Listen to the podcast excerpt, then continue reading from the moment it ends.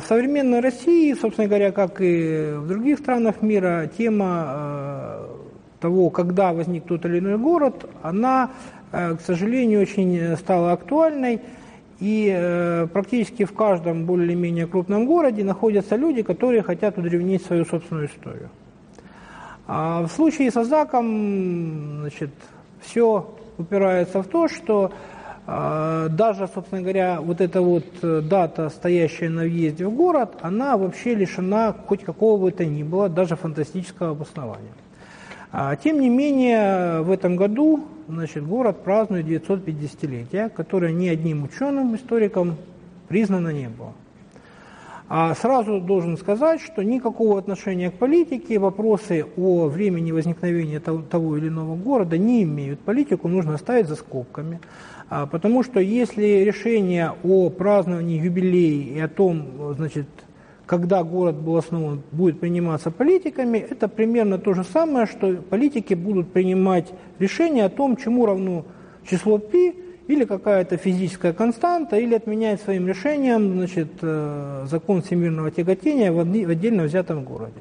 Как э, ученые обосновывают, э, решают, когда город возник. Независимо от того, из каких источников берется история города, важно, чтобы город, во-первых, существовал непрерывно с этой точки отсчета, и, во-вторых, чтобы это поселение носило городской характер. То есть, если на каком-то месте существовала деревушка, даже в течение тысячи лет, это не значит, что момент основания деревушки является временем основания города. То есть важно, чтобы, соответственно, поселение носило городской статус. И второе, наличие, пусть даже укрепленных, пусть даже с натяжкой городских э, каких-то поселений, которые отделены от современного города столетиями, то и тысячелетиями, ясно, что никакой исторической преемственности не существует. И опять же, основание города от э, места первого поселения э, речи не идет.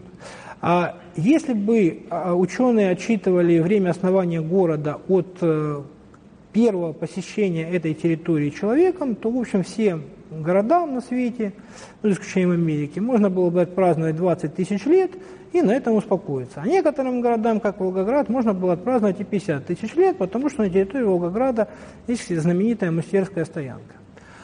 А, ну а если как бы серьезно, то нужно вот еще раз э, искать поселение, которое существовало непрерывно и носило городской статус. Значит, что такое город? Нужно для этого определиться. А русское слово «город» оно не вполне точно передает э, значение а, современное, потому что средневековое русское название «город» обозначало любое место, которое обнесено укреплениями, независимо от того, что это вообще такое.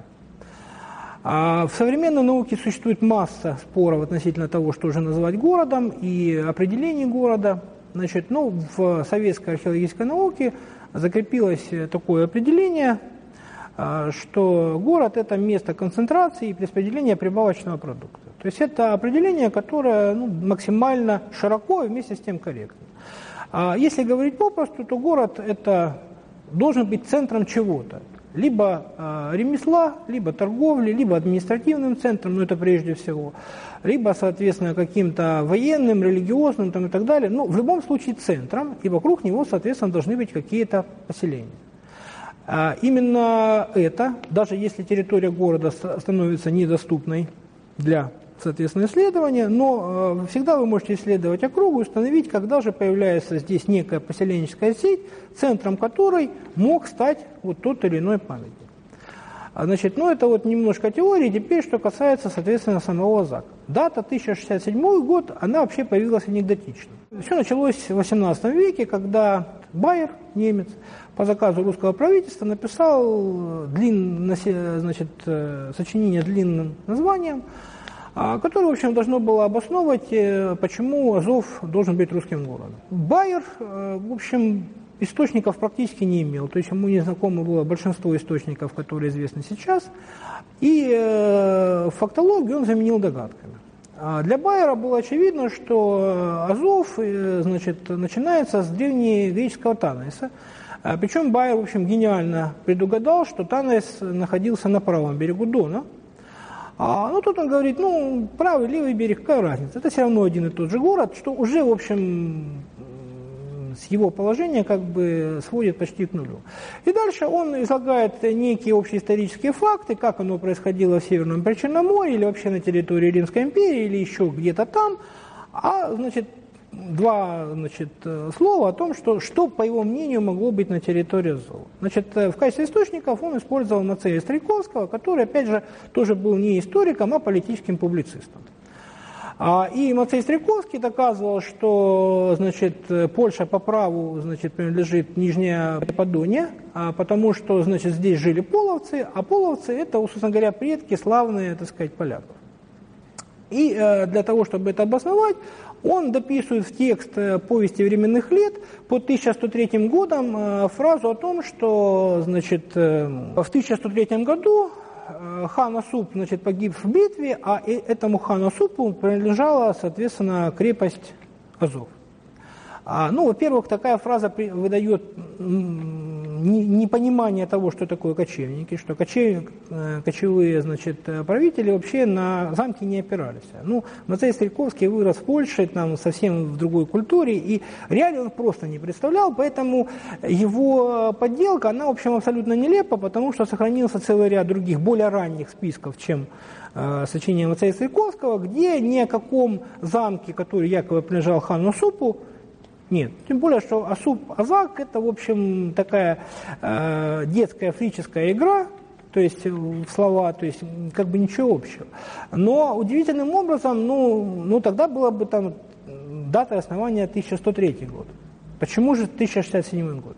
А 1067 э, год э, Байрам упоминается следующим образом – он размышляет о том, когда же э, степи Южной России стали половецкими и говорит, а может быть мы можем предположить, что это произошло в 1067 году, потому что в этом году там русские войска впервые потерпели поражение от половцев. И тут же говорит, нет, мы не можем так сказать, потому что, соответственно, еще э, к более позднему времени упоминается, э, значит, князья мутараканские, русские, которые сидели на Тамане. А он считал, значит, Байер, что, соответственно, существующий непрерывно, правда, кочующий с берега на берега город входил в состав мутараканского княжества, ну и, соответственно, вот потом был захвачен, значит, с, с половцами. То есть, если следовать Байеру, то городу нужно тогда праздновать там, ну, 2400 лет, не знаю. Но э, создателям энциклопедического словаря в 1801 году, э, видимо, нужна была какая-то дата. Они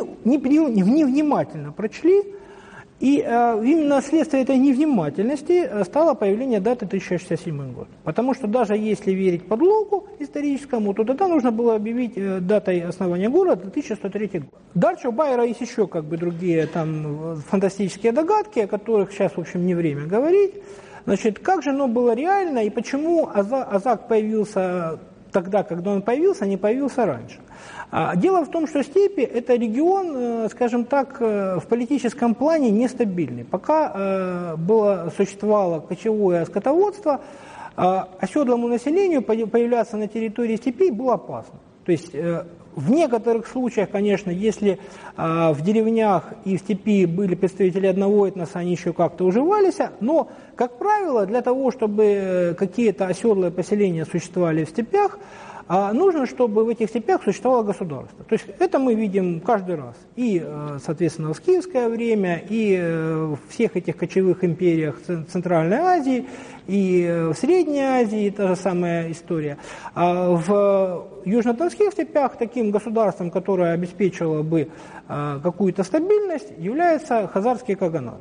Но э, во времена Хазарского Каганата по каким-то непонятным в общем, причинам на территории Азова не было не только поселений, но даже нормальных стойбищ не было.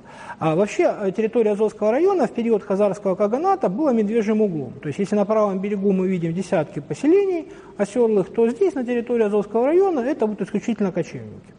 Но даже эти минимальные условия для возникновения оседлой жизни исчезают в середине X века, и на несколько столетий здесь воцаряются поздние, поздние кочевники, а, которые городов не